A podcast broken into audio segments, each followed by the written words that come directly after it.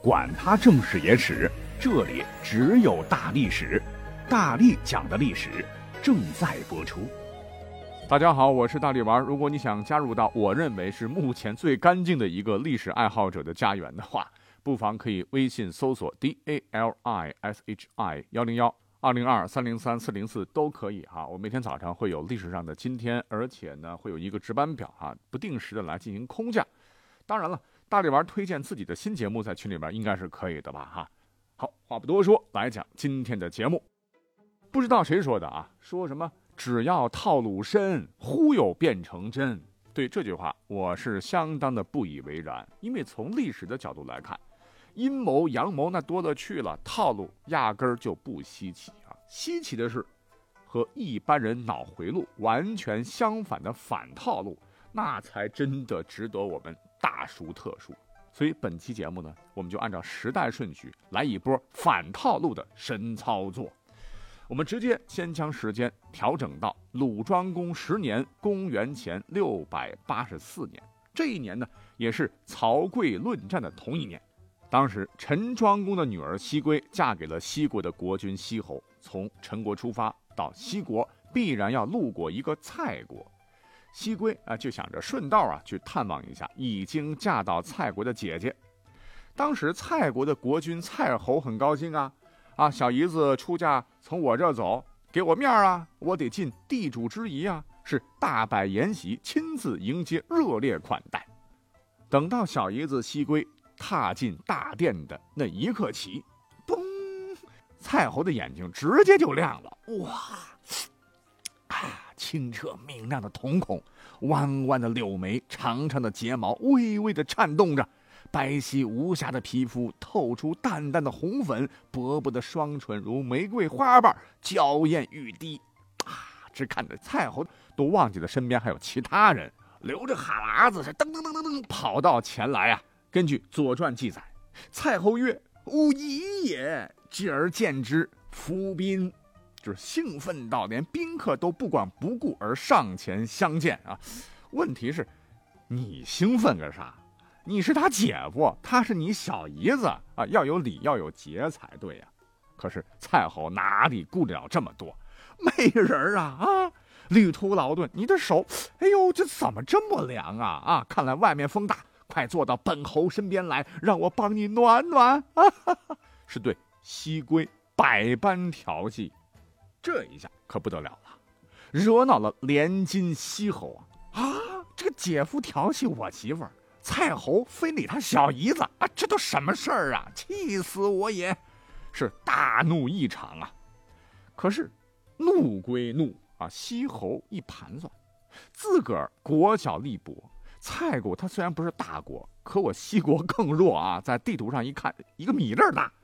怎么才能够猛烈报复蔡侯，以解我心头之恨呢？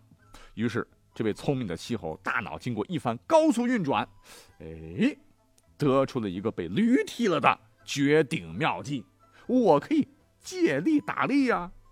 他是立马给周边的强国楚文王秘密写信一封啊，信里边什么内容呢？是一顿撺掇，王来伐我。我求救于蔡，蔡必来。楚因击之，可以有功。就是大王啊，come on baby，哈，赶紧派兵来打我七国。我肯定是打不过您的，就假装求救于我的连金蔡侯。蔡侯不知是计，必定率兵来救。这时候咱俩里应外合，必定能建功立业啊！你想。楚国当时乃是虎狼之国，早就想对中原诸侯下手了。哎，竟然有人主动送人头，这不是好事吗？楚文王是欣然同意，是统帅重兵杀向西国。楚国来犯啊，西国危急，快向齐国增援呐！啊，这个蔡侯哪里知道是计呀？这果真是傻呵呵的来了。好嘛，这进了包围圈，关门打狗。蔡侯就这么地栽在了西侯和楚文王的套路里，直接就被俘虏了。这俘虏了也不能饶了你哈，竟然让一国之君的蔡侯给楚文王是献武助兴，还把他掳回了楚国。这让蔡侯的内心受到了上千吨的伤害。妈蛋，西侯，你竟然坑我！再怎么说，我还是把你当小姨夫，带兵来救你，你竟然如此卑鄙！好，你休怪我无意呀！于是他就跑到楚文王面前说：“大王，我知道您阅女无数啊，可是您知道吗？全天下的美女加起来也比不过我那小姨子西归的姿色呀！”当真？楚文王也是好色之徒啊！哦，一听说有绝世美人儿，是心痒难耐啊！快快备车！楚文王就以巡游为名来到了西国。西侯哪里知道楚文王是啥目的呀？热情款待他，西归也是主动出面斟酒伺候啊！啊，楚文王仔细一瞅，哎呦，果然是国色天香，他哪里忍得住？第二天，楚文王反客为主，竟然主动发请柬说：“请西侯赴宴，我呀要请你吃饭。”西侯很开心呐，啊，就老天天的欣然前往。没想到酒桌上。就被楚文王埋伏的人给生擒了，这是鸿门宴呐。那你想，国君在手中，西国谁敢造次啊？再者说，楚国谁惹得起？于是搂草打兔子啊！楚王不仅得到了西归不说，顺手是兵不血刃的把西国直接给灭了，凯旋而归。这个西侯呢，很悲催啊，但是楚文王没有杀他。哦，感谢你老弟把媳妇儿跟我当老婆，就打发他去守城门去了。这个西国虽然小，我们想想，那你西侯也毕竟是堂堂一国之尊呐。如今国破家亡，老婆还成了别人的，自个沦落到此等下场，估计他也为自个儿反套路的神逻辑，当时悔青了肠子吧。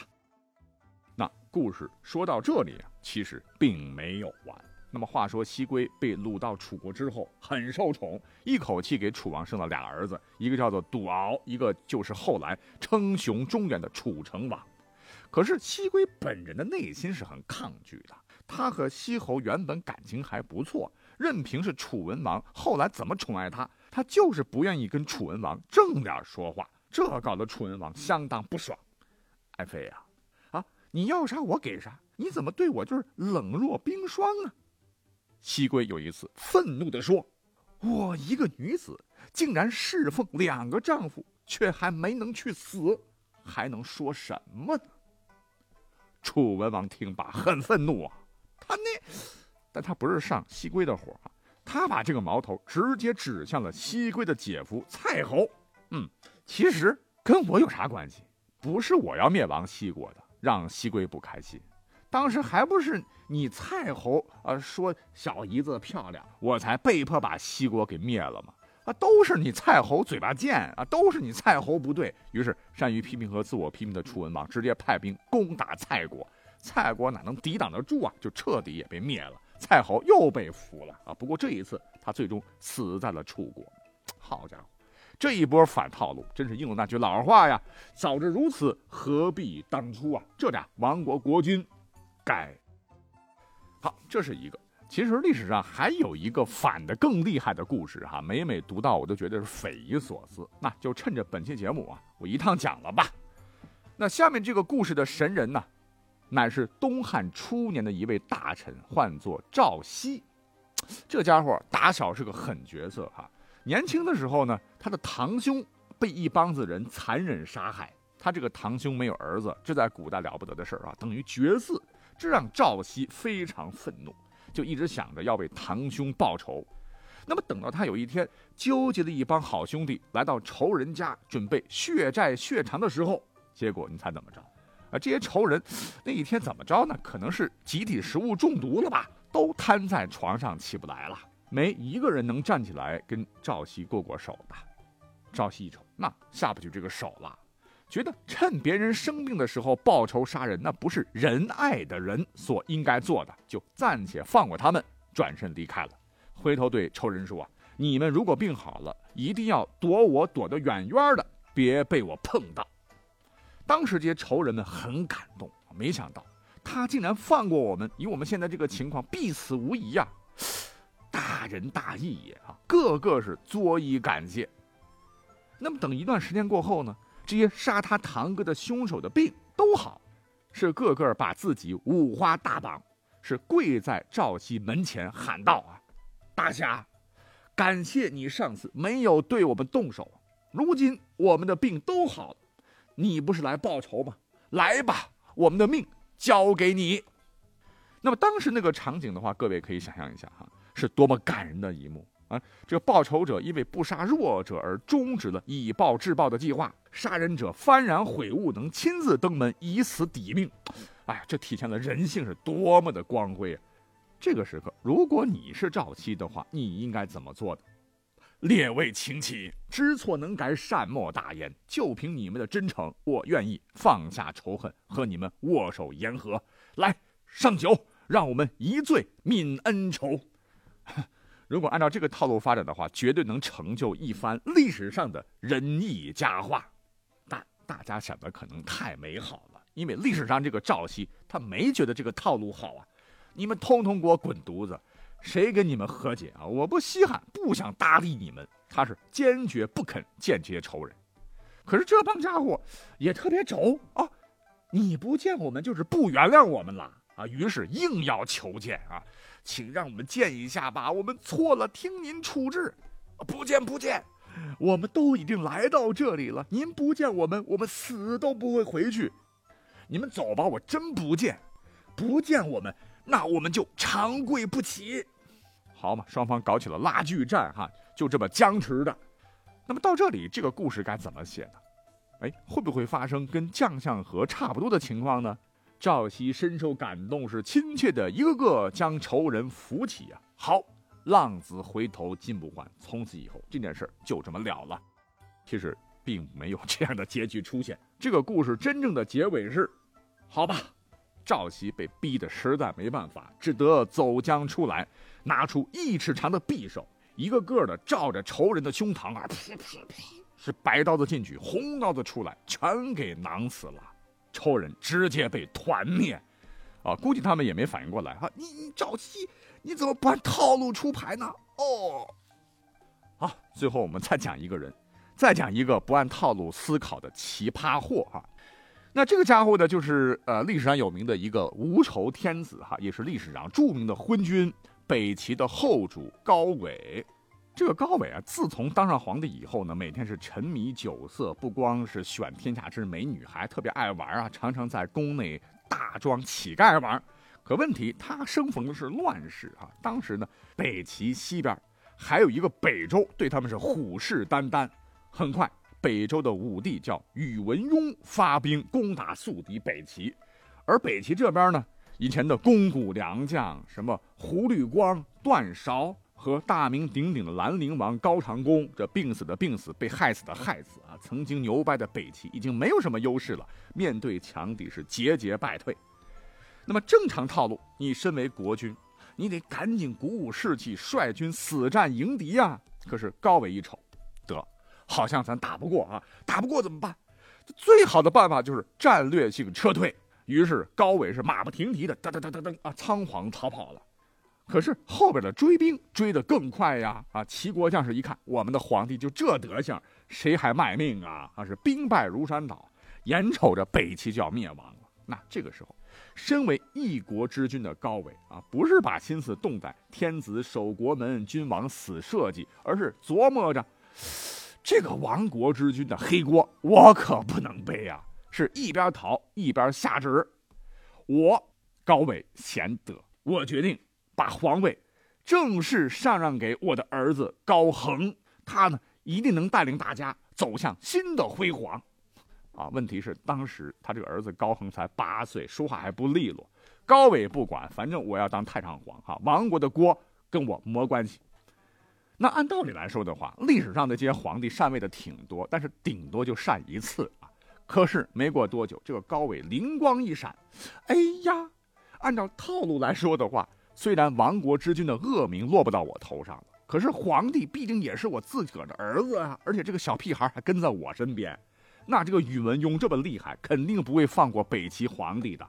我和我这个儿子在一块儿，岂不是很危险？啊，不行，我得把危险引开。我得活命啊！于是太上皇高纬又以小皇帝的名义下了一道旨意。新皇帝觉得自个儿太小了，才能不够，所以决定啊要把这个皇位禅让给当年北齐高祖高欢唯一在世的儿子高阶。这个高阶是谁呢？是高伟他叔叔啊。这个高伟就像变戏法一样，把自个的儿子也变成了太上皇。哎，这可厉害了！你儿子现在成了太上皇，那你以前是太上皇，你现在怎么称呼自个儿啊？这高伟不愧是个反套路的创造性人才，这好办，我呀就叫无上皇得了，呃，至高无上的皇上。可是紧接着新问题又来了，因为历史上从来没有出现过这种情况，因为你儿子八岁，你叔多大了？你让你叔这么大年纪尊你儿子为太上皇？哎，高阶可是你儿子的爷爷辈儿啊，一般情况下都是老爹禅让给儿子位置，从来没有孙子禅让给爷爷的，还让爷爷。叫自个儿类似阿爸的这种称号，哎，这不是笑死人了吗？可是这一点也难不住高伟，宣旨，我这个新皇帝高阶，尊高伟为无上皇，小皇帝嘛，就叫守国天王，好吧？问题是你守国了吗？啊，奇葩的是，这个高伟派出去传达禅位诏书的使者一出城，竟然转角就反水了，投降了大周。那么等到北齐灭亡。高阶死战不敌，最终被俘啊！到战俘营才知道，啥？我是新皇帝。嗯，好吧。其实我觉得反套路才是最深的套路啊。不过千万不要自以为是啊，否则装叉一时爽，马上火葬场啊！这就是历史的教训。好，感谢收听本期节目，下期拜拜。